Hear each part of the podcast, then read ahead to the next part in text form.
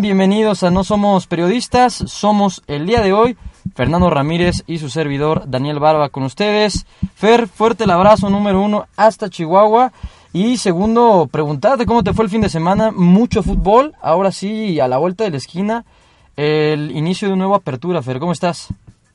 ¿Qué tal, Dani? Muy buenas noches. Este, otra vez agradecido de estar aquí en, en este maravilloso ejercicio y pues muy contento, la verdad, ya, ya viene, ya viene la gloriosa Liga MX y pues sí, tuvimos un par de encuentros interesantes, pues digamos que como lo dicen en Inglaterra, ¿no? De esos campeonatos de pretemporada, en el cual este pues el, se dio un entre, ¿no? Un entre, un pequeño entre de lo que van a ser las temporadas de estos de estos gloriosos equipos de la Liga MX que ya no surgía, Dani, no sé tú qué pienses. Puta, pues sí, la neta es que la Liga MX es de estos malos necesarios, ¿no? Es la verdad algo que, se extraña, es, es este un verano que quizás no se sintió tan largo porque hubo Copa América y hubo también eh, UEFA Nations League, hubo también Copa Africana, hubo Mundial Femenil, o sea, hubo muchas cosas, pero ya, ya sin duda hace falta que, que comience la Liga Mexicana, hubo Supercopa MX, hubo también Campeón de Campeones y también hay un nuevo mexicano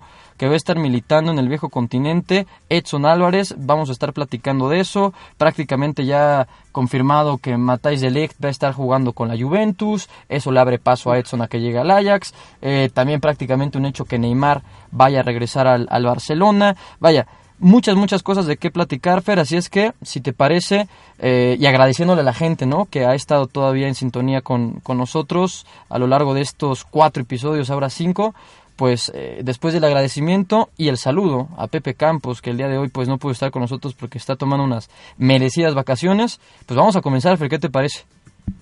Claro, creo que sí, y, y como lo decíamos, Daniel, eh, no sé si te pase, pero a mí me pasa mucho que a lo mejor y no es el mejor de los niveles nuestra preciosa Liga MX, no es el no es la no es la Premier League, no es la Liga, no es la Serie A, pero te, te sientas a echarte el viernes botanero porque te sientes a echarte el viernes botanero, ¿no? Entonces, sí, mucha actividad, pero Dani, arrancámonos. Sí, arranquemos con, con si, te, si te parece platicar primero eh, de la Supercopa MX, ya saben cuál es el formato, tratar de desmenuzar los temas en menos de cinco minutos, y en cinco minutos vamos a platicar de Supercopa MX y de campeón de campeones, Fer.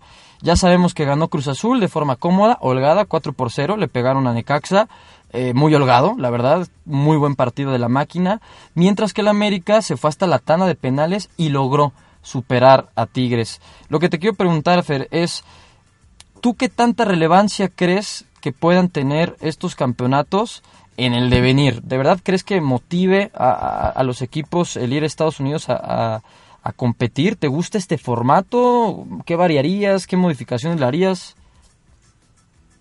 Pues mira, te voy a ser sincero, Daniel. Yo cuando Chivas ganó hace, ¿qué? Dos años, que, que, le, que le ganamos a, me parece que al Veracruz, o no me acuerdo quién le ganamos, pues sí, sí te, sí te da cierta importancia, sí, sí te causa cierta expectativa. Creo que todos estamos ya ansiosos de, de ver los partidos, pero en sí sabemos que, bueno, al menos en mi humilde opinión, son campeonatos de pretemporada pudimos ver que falta mucha gente que haga ritmo. A Guiñán yo lo vi un poquito todavía pasadito de tamales y no es algo desde ahorita, es algo del torneo pasado. Entonces, pues sí, sí te, da, sí te da un entre. Yo creo que no es el torneo más relevante, pero sí, sí te da una probadita. Es algo como que pasa con la Community Shield, ¿no? En, Inglaterra. Sí, sí, sí. Y, y algo que me llama la atención, Fer, es que, eh, pues, la verdad es que en esta ocasión se vio mercadológicamente imponente. Aplicaron la vieja confiable que fue de jugar los partidos en Estados Unidos, pero lo hicieron en un estadio pequeño, lo hicieron en un estadio con capacidad para 27 mil aficionados, que es el estadio en donde habitualmente juega Los Ángeles Galaxy, y la verdad es que ayer se vio un ambientazo, prácticamente teñido de amarillo, eh, la monumental, que es la porra principal de la América, me parece que tiene una, una sede o una especie como de, de grupo satélite en, en, Los Ángeles. Exacto, un campus en Los Ángeles, güey. E hizo que hubiera un ambientazo durante todo el partido. No hubo tanta gente en el partido preliminar que fue en el de, en el de Cruz Azul, pero esto me parece que cada vez abre más las puertas a que México y Estados Unidos puedan seguir eh, cimentando una, una relación mucho más cercana. Para quienes no sepan, a partir del 23 y 24 de julio se va a jugar esto que se llaman las Leagues Cup, que es un torneo mixto entre Estados Unidos y México. Se va a jugar entre semana, martes y miércoles 23 y 24 de julio. Cruz Azul va a jugar contra Chicago Fire, Los Ángeles Galaxy va a jugar contra Tijuana, Houston Dynamo juega contra el América y el Real Salt Lake juega contra los Tigres de la Autónoma de Nuevo León. Este torneo está comenzando y es un formato que va a tener cuartos de final, va a tener una final, unos semifinales. Todo esto, eh, tú desde el lado un poquito más de, de merca y de, y de economía, ¿te llena o te parece simplemente una cuestión mercenaria que está haciendo la liga para una vez al año llenarse los billetes? ¿O realmente sí le ves el sentido deportivo a estas competiciones? Pues mira, eh, es interesante, Dani, porque hay mucha la comparación ya entre la Liga Mexicana y la MLS, ¿no?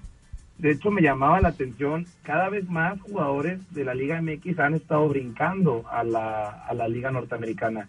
No sé si viste el caso de Gustavo Bou, que él militaba en los Cholos y pues cruzó la frontera y ya se quedó allá, o sea... No, y, Gustavo Bou, ahora el chavo este que estuvo, el chileno, que estuvo con, con Necaxa la temporada pasada, que le estaba rompiendo. Ah, Br- Brian, ¿no? Sí, Brian Fernández, Brian Fernández, y se fue antes de que comenzara liguilla el, el conjunto necaxista, y pues se fue, güey. Creo que, y empiezo a entender un poquito de hacia el dónde vas.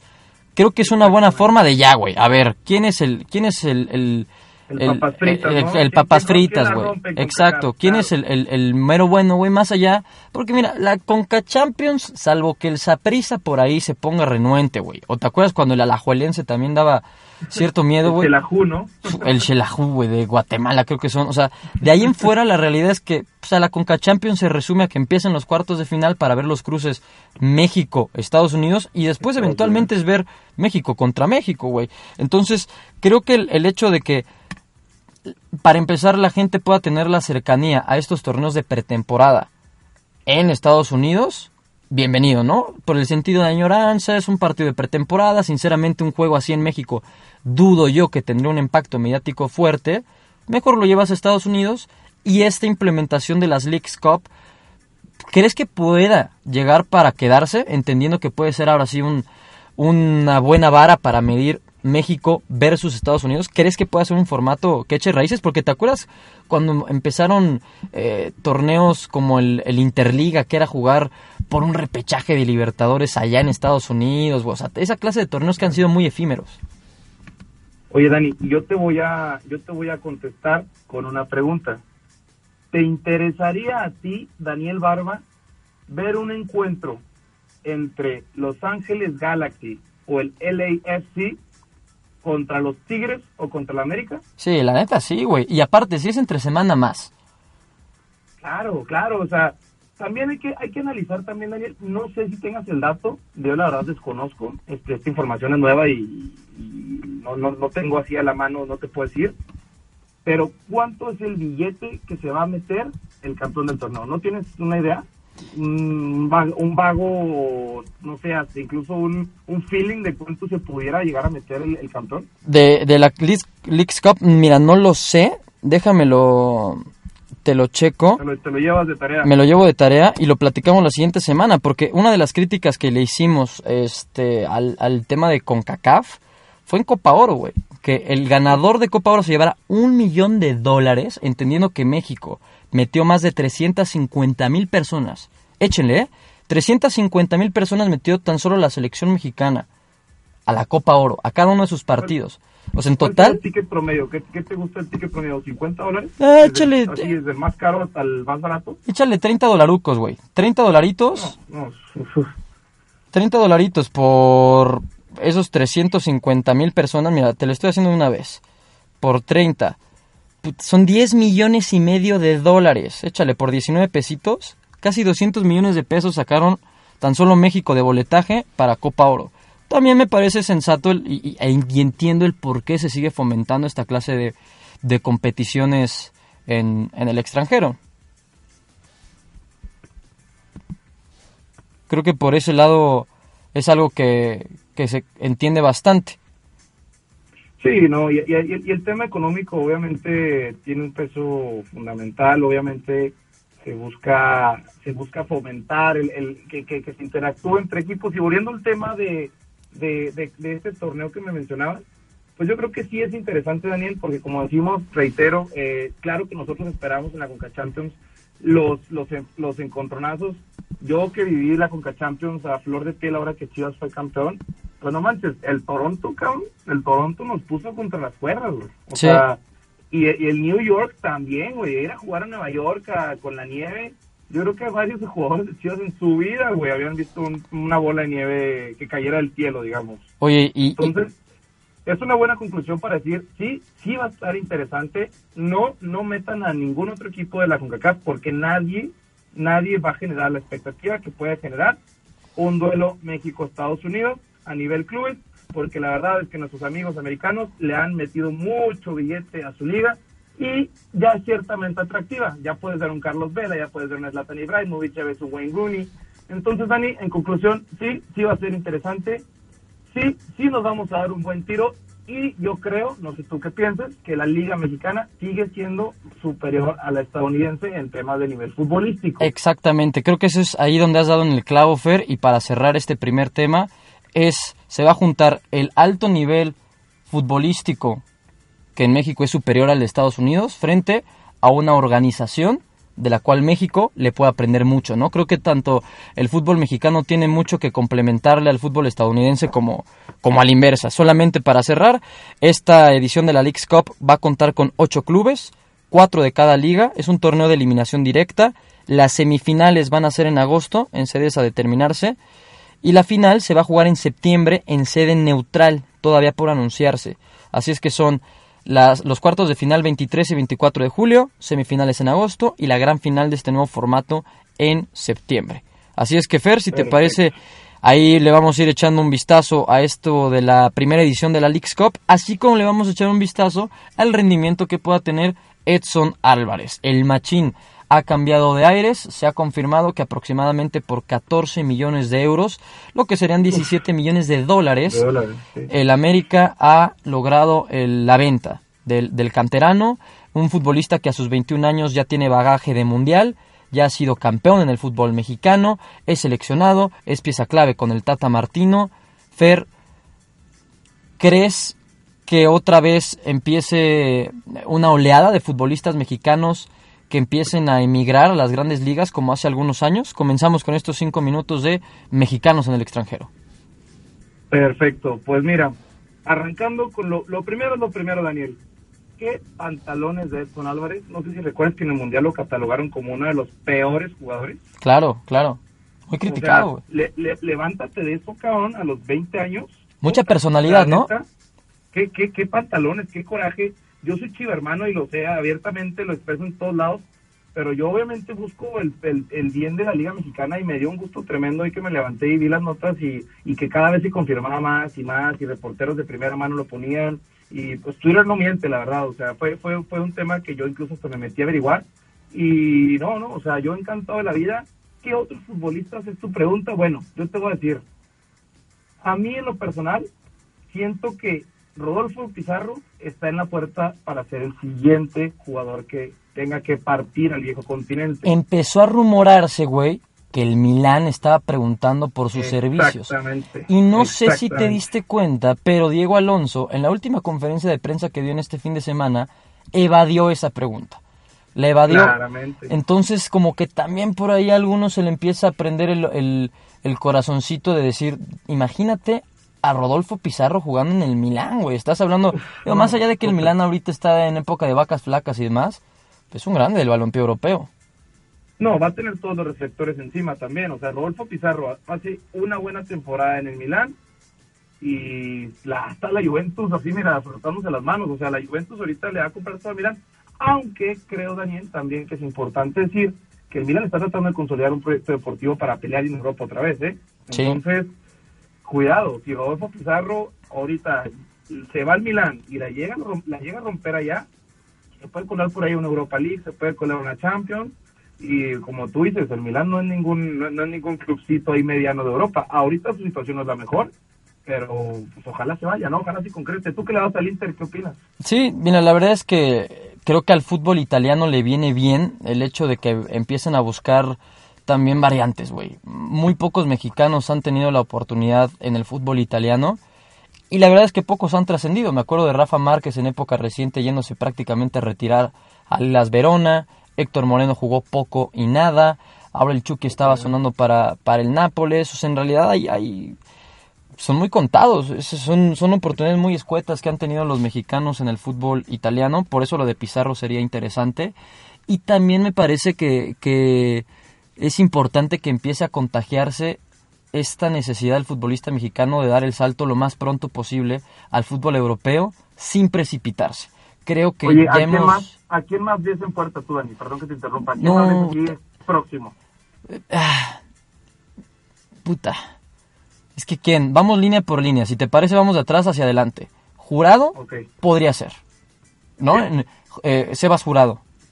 Ah, ¿no? a mí ese portero me encanta, ¿eh? se me hace un portero muy elegante. A mí me, a mí me gusta mucho ese arquero. Yo soy de la idea de que si no se va a Europa, Chivas tendría que estar ya pujando por, bueno, no tenemos dinero, entonces continuemos. ¿Sabes quién siento que se está tardando, o más bien ya se tardó en emigrar? El Cachorro Montes. A mí me... Ese es otro caso, ¿eh? Ese es otro caso que justo te quería decir. Pero el Cachorro Montes está estancado hasta el Monterrey. Exacto, güey. es, es, es, el curioso caso del Cachorro Montes, ¿no? Esa, esa promesa que pues no alcanzó a, o no ha alcanzado todavía a despuntar. A mí me gustaría en el medio campo lo que ya lo que ya referíamos de, de Pizarro, pero sabes también quién me gustaría que se fuera, Charlie Rodríguez, güey. Me parece un tipo con muchísimo talento. Siento que allá lo podrían exprimir y darle a su fútbol todo lo que le falta todavía por, por aprender. Porque si te lo llevas en este punto, tiene que ser a una etapa formativa, güey en donde lo más importante sea que el jugador juegue. Creo que hemos tenido casos, eh, claros ejemplos, entiéndase Raúl Alonso Jiménez, que se fue un año, su primer año, al Atlético de Madrid, no tuvo minutos. Lo, van al, eh, lo mandan al Benfica, empieza a tener un poquito más de oportunidad, Wolverhampton seis meses y confirman la compra. O sea, creo que aquí lo primordial que tiene que entender el jugador mexicano es que irse a Europa tiene que tener antes de una etapa de consolidación, una etapa de fogueo. Entonces creo que ahí, por ejemplo, Edson Álvarez es muy sensato entender que mejor irse a una buena escuela, como en este caso es el Ajax, antes de dar un paso prematuro y quedarse en la banca en el fútbol español, como ya le pasó a Jiménez, como le pasó en el primer semestre a Lainez. Y, y, no, ¿Y no crees, Daniel? O sea, ¿no crees que esto le da, pero demasiados méritos a un futbolista como Javier Hernández, que brincó de las chivas al Manchester United e hizo gol en su debut. Sí, sí, sí, güey. O sea, creo. Y la rompió. Creo que, creo que ahí es donde uno tiene que valorizar mucho más lo que han hecho los futbolistas que han logrado echar raíces, ¿me explico? Ahí uno tiene que valorar eh, lo que han... Las mentalidades, ¿no? Sí, las mentalidades. Es, es, crucial, o sea, es, es, como, es como yo escuchaba en una conferencia que decían que hay gente que tiene que tienen la o sea, que tiene un potencial mental superior y, y, eso es lo que pasa, o sea, ahí está el caso de Joao Malek, que el tipo tenía grandes condiciones, la estaba, la estaba haciendo bien en, en, Portugal, después estuvo en Sevilla, pero pues Dani, hay gente que realmente entre la fama y el, y el, éxito, digamos, y ni siquiera éxito completo, porque ni siquiera eres nadie todavía en el fútbol internacional. Sí, sí, sí, es el... Nos mareamos, claro. nos, mareamos, nos volvemos locos. Y otro que me gusta cómo lo están llevando es Uriel Antuna. La verdad le vi cosas interesantes en la Copa Oro. Pertenece su carta al Manchester City. De momento lo tienen a préstamo con Los Ángeles Galaxy. Y según los reportes desde Inglaterra, la intención del Manchester City es que el chavo siga fogueándose con Los Ángeles y no lo van a vender, güey. O sea, el chiste es que el City lo tenga ahí para que entonces cuando ya haya despuntado quizás puedan repatriarlo a la isla del fútbol y entonces imagínate tener a un futbolista mexicano jugando en el Manchester City. ¿Qué edad tiene Antuna? tiene 22, años, sí. Ok, ok. Así es que creo que ahí ya posicionamos a cinco potenciales jugadores que nos gustaría. ¿Sabes quién nos faltó? ¿Sabes quién nos faltó? Que creo que también ya se está tardando en emigrar. Un futbolista que juega en el Pachuca y que fue de los máximos anotadores en los últimos torneos en México. Víctor Guzmán, güey. Víctor Guzmán, güey. Sí, sí, sí, sí. Ese es otro que yo no sé si ya se le pasó el tren, ¿eh? Que tiene 25 también, ¿no? Por ahí anda. Por ahí anda, por ahí anda y, yo no sé cuánto tiempo más vaya a andar. Por, por, ejemplo, ahorita Copa Oro no, no alcanzó a subirse al, al barco. La, la realidad es que entre más opciones haya en tu universo seleccionable para el Tata Martino, va a ser un bendito problema, ¿sabes? Tener a jugadores que estén en forma en México y en el fútbol internacional. Y entonces ahí, Fer, es donde le ponemos punto final a este tema de mexicanos en el extranjero. Y si te parece, volvemos a nuestro fútbol. Pues para cerrar esta edición de No Somos Periodistas, trataremos de con el oráculo vaticinar lo que se puede venir en el próximo apertura. ¿Te parece?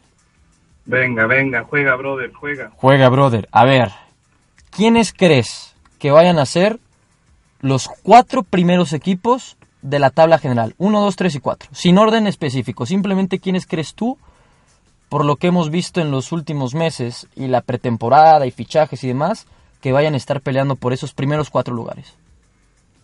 Ok.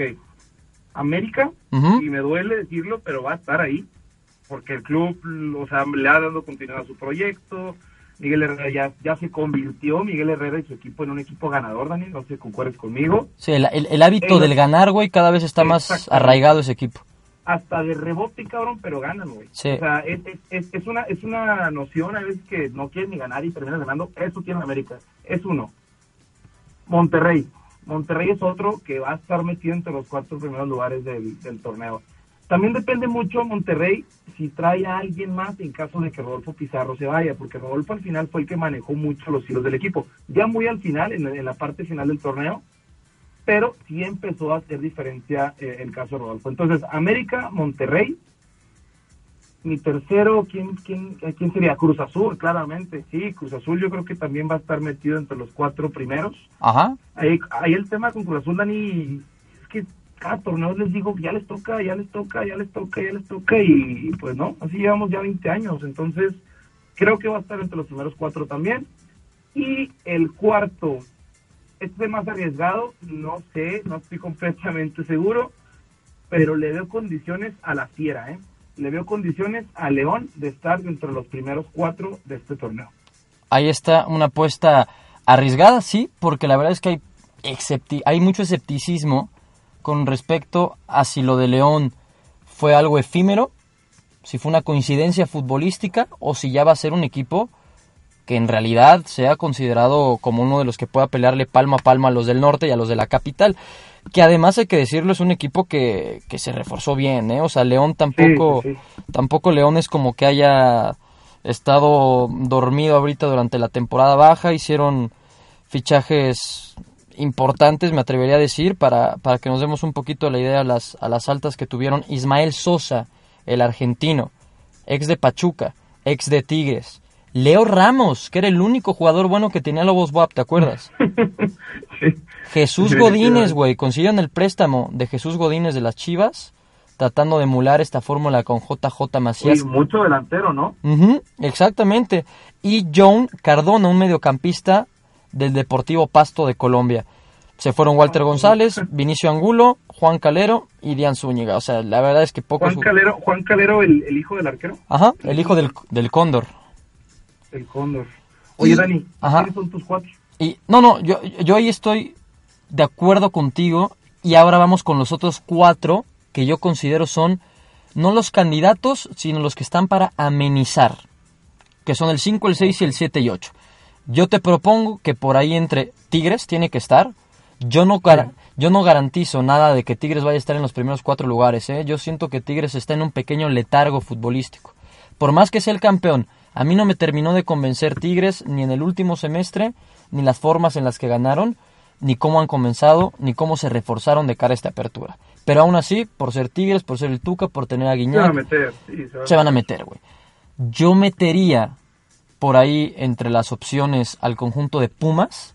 Creo que Mitchell ha logrado confeccionar una buena escuadra que se ha estado preparando bien en pretemporada y que sobre todo tiene esta hambre, güey. Creo que Pumas ahorita va a tener una buena mezcla de veteranos extranjeros y jóvenes procedentes de algunos de la cantera y otros mexicanos como Juan Pablo Vigón que llegó a, a darle un poquito más de volumen al medio campo. Me gusta Toluca, no lo puedo descartar nunca y menos con Ricardo Antonio la Van a Volpe. jugar bonito, yo creo, ¿eh? Yo creo que van a jugar buen fútbol. Y hay que recordar además, güey, que ya es el segundo semestre del bigotón al frente de este Toluca, ¿sabes? Y sabemos que es un técnico que le empieza a costar trabajo el carburar, pero ya una vez que embaló al equipo, eh, suelen, suelen tener buenos caminos. Y el último equipo que yo metería en, en la contienda de los equipos a, a pelear por un octavo boleto, ahí es donde se pone interesante, güey, porque puede estar Santos. No me digas, no me digas.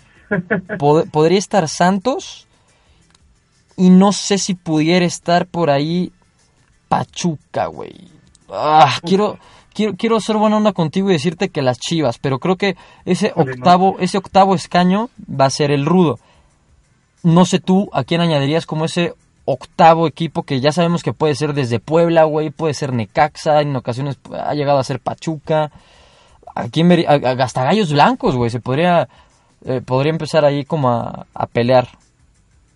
Híjole, Dani, eh, me la pones bien difícil porque, pues yo lo dije en el capítulo anterior, o creo que fue en el anterior o dos antes, que yo no veo a Chivas dentro, o sea, no veo a Chivas descendido, pero no los veo peleando en los primeros ocho lugares, la verdad. O Bueno, sea, ¿a, a quiénes ves peleando en la parte baja?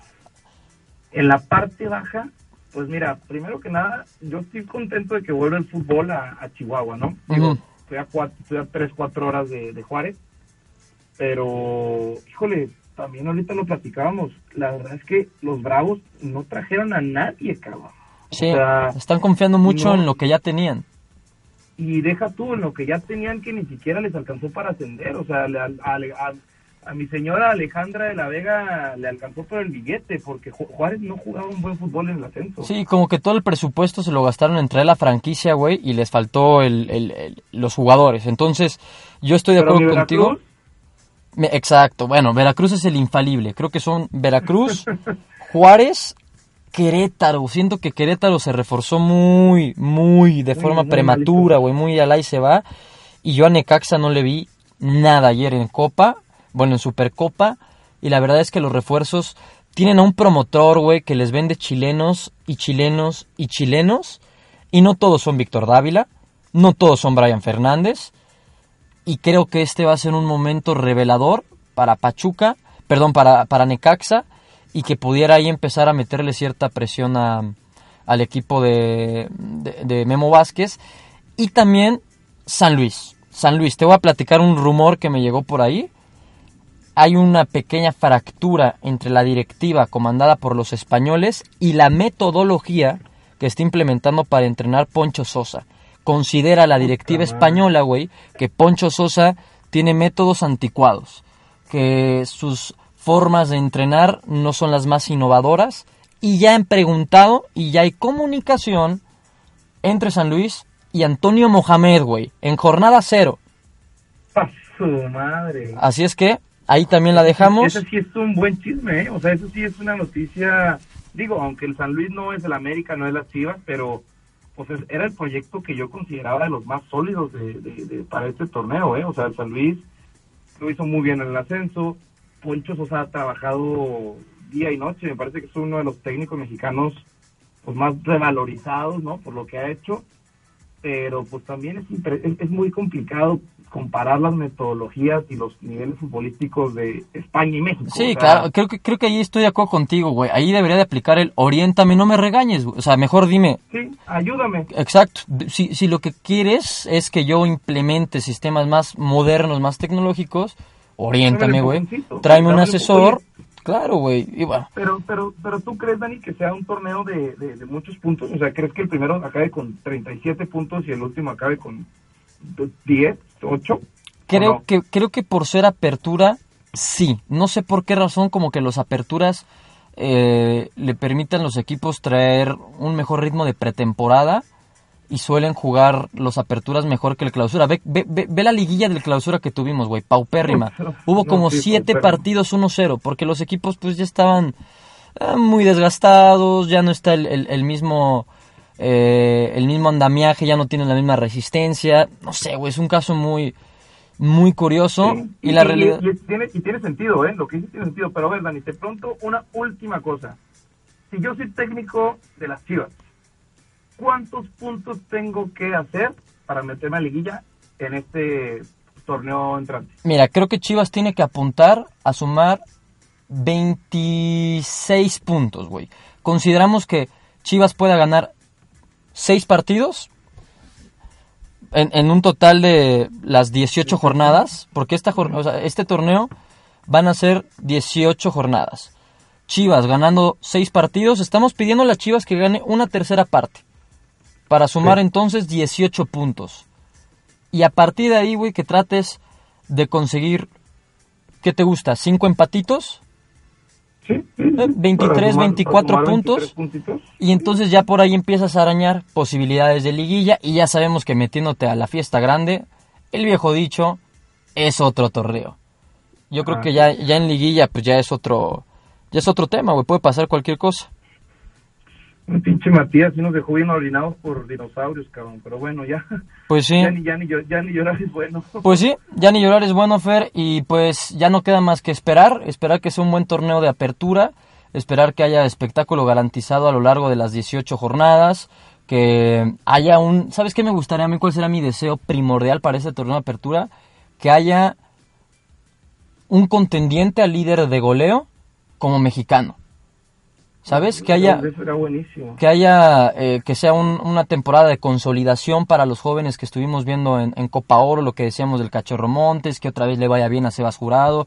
Recordar que también va a haber este eh, olímpicos hacia el próximo verano, que los jóvenes tengan mucha oportunidad. No sé, güey, si yo le pudiera hacer una cartita a Santa Claus en pleno mes de julio con mis deseos de qué le pediría yo a la apertura, pues sería, sería eso, ¿no? Y, y esperar que haya buen espectáculo. Creo que tuvimos un fin de semana que, que, nos dejó cosas interesantes, que nos dejó emocionados, güey, que nos dio demostraciones de, no solamente en el fútbol, lo decíamos antes, eh, valdrá la pena para platicar del tema Djokovic contra Federer, pues qué podemos decir, ¿no, güey? Son superatletas estos tipos.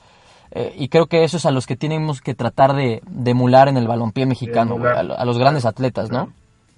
Oye, ¿y crees, crees que hay ahorita algún mexicano, algún José Juan Macías o o alguien que pudiera... Pues es lo que te digo, güey. A mí me gustaría ver a Macías peleando por el título de goleo. Porque aparte, esta puede ser de las últimas oportunidades que tenga Macías a préstamo con el, en el León, o para que se quede en el León, o para que ya dé el salto hacia el invierno a un balompié europeo, güey. ¿Por qué no también que, o sea, añadirle esa opción en, en el ataque a que sea Macías nuestro próximo Raúl Jiménez, ¿no? ¿Por qué no? Y más en una posición que creo que en estos momentos México necesita tanto como un definidor. Así es, no, concuerdo, no podría concordar más contigo. Creo que la cartita santa que, que, que, que, tendríamos que hacerle en este momento es... ¿La firmamos los dos o qué? Mexicano. Sí, no, la firmo yo ya, ya la firmé, pero ayer es tarde, güey. O sea, el fútbol mexicano necesita crecimiento, se necesita desarrollar y nos hace falta ídolos, Daniel, nos, nos hace falta gente que le meta picante, gente que se que, que, que, sienta la playera, gente que se quiere desarrollar y nos necesitamos menos Joao Malik y más José Juárez Matías. Pues sí. sí, sí, sí, jugadores más maduros, más centrados. Empezamos muy bien con Supercopa y un partidazo que a mí me pareció el campeón de campeones, poder a poder América contra Tigres.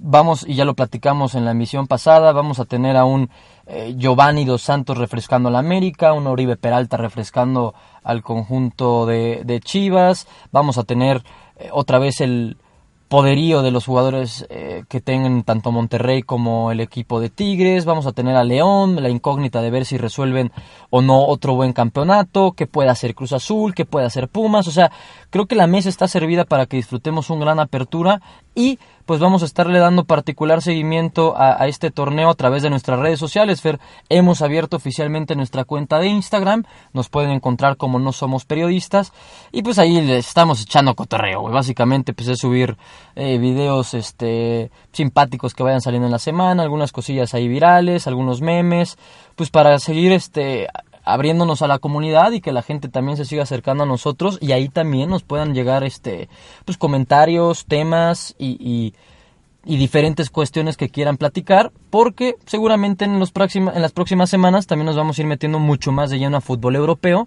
ya que están también próximos a empezar los torneos ahora a inicios de mes de agosto, ¿no? Ya, y no, y, y sobre todo también invitarlos a que vengan y interactúen con nosotros. A mí yo, yo me la paso padrísimo, la verdad, cuando subo el video, cuando veo que me contesta la gente, cuando este, cuando me topo con memes en, Twitter o así, la verdad digo, es una, es una interacción bastante, pues bastante padre, la verdad yo me la paso muy bien y creo que la gente que nos siga se la pasa muy bien también, porque realmente no somos una cuenta grande, estamos empezando, pero de verdad, dense una vuelta, júzguenos y pues a la comunidad que, estamos trabajándola con mucho cariño. Sí, claro, el chiste es eso, ¿no? Que, que, muchos no seamos periodistas, pero pues sí tengamos esta este espacio para transmitir nuestra, nuestra pasión por el deporte, Fer, que en esta semana nos ha llevado a platicar durante poquito más de 35 minutos y que también nos lleva pues a ponerle punto final a esta transmisión. ¿Algo más que gustes añadir?